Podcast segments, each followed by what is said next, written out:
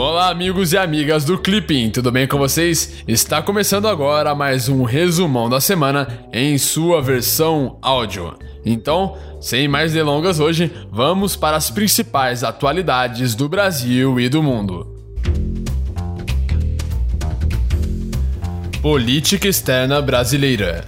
Na terça-feira, os governos de Argentina, Brasil, Chile, Colômbia, Costa Rica, Equador, México, Panamá, Paraguai, Peru e Uruguai reuniram-se em Quito, no Equador, para compartilhar informações e boas práticas para articular uma coordenação regional sobre a crise migratória venezuelana.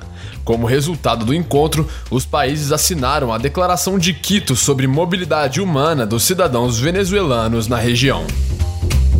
América Latina e Caribe.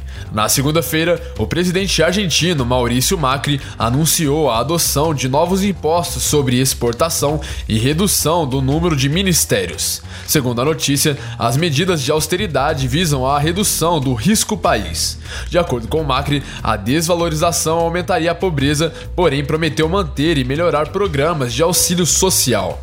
Na terça-feira, houve nova depreciação do peso argentino.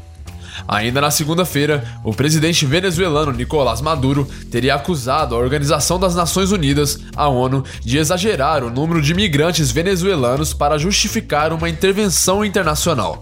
Segundo a notícia, Maduro teria afirmado que o número de venezuelanos que saíram do país nos últimos dois anos não passa de 600 mil. Na terça-feira, as cidades de Manaus e de Cuiabá receberam mais de 200 migrantes venezuelanos que estavam vivendo em Boa Vista por ocasião da sétima etapa do programa de interiorização do governo brasileiro. Na quarta-feira, organismos de proteção aos direitos humanos assinaram uma declaração conjunta afirmando que países de trânsito e de destino têm a obrigação de proteger os direitos humanos de migrantes venezuelanos.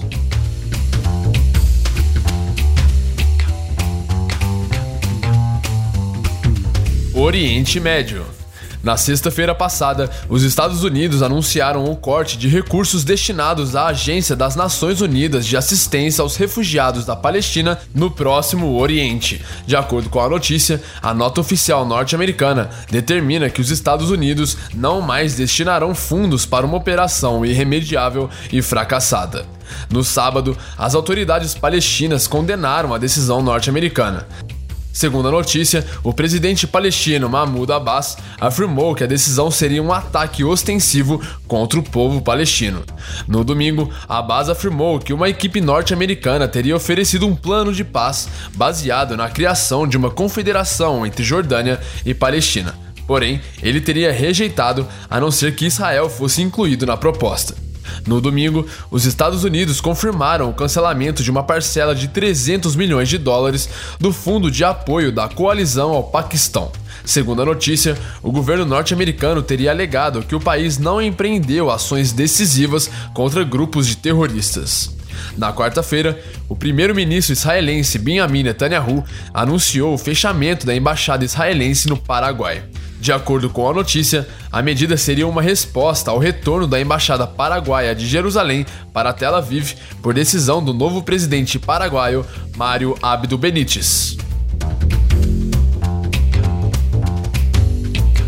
Estados Unidos na terça-feira, o presidente dos Estados Unidos, Donald Trump, teria alertado a Síria, a Rússia e o Irã contra uma possível ofensiva do regime sírio contra a província de Idlib, considerada o último reduto dos rebeldes. Segundo a notícia, a ONU e organizações de ajuda humanitária teriam afirmado que uma operação militar em Idlib poderia gerar uma catástrofe humanitária, porém a Rússia e o Irã teriam insistido na eliminação dos grupos extremistas na província.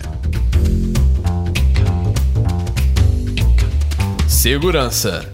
Na quarta-feira, os Estados Unidos levaram o tema da situação na Nicarágua ao Conselho de Segurança das Nações Unidas. Segundo a notícia, não houve consenso dos membros do conselho, mas todos lamentaram a decisão do presidente da Nicarágua, Daniel Ortega, de expulsar a missão do Alto Comissariado de Direitos Humanos da ONU do país.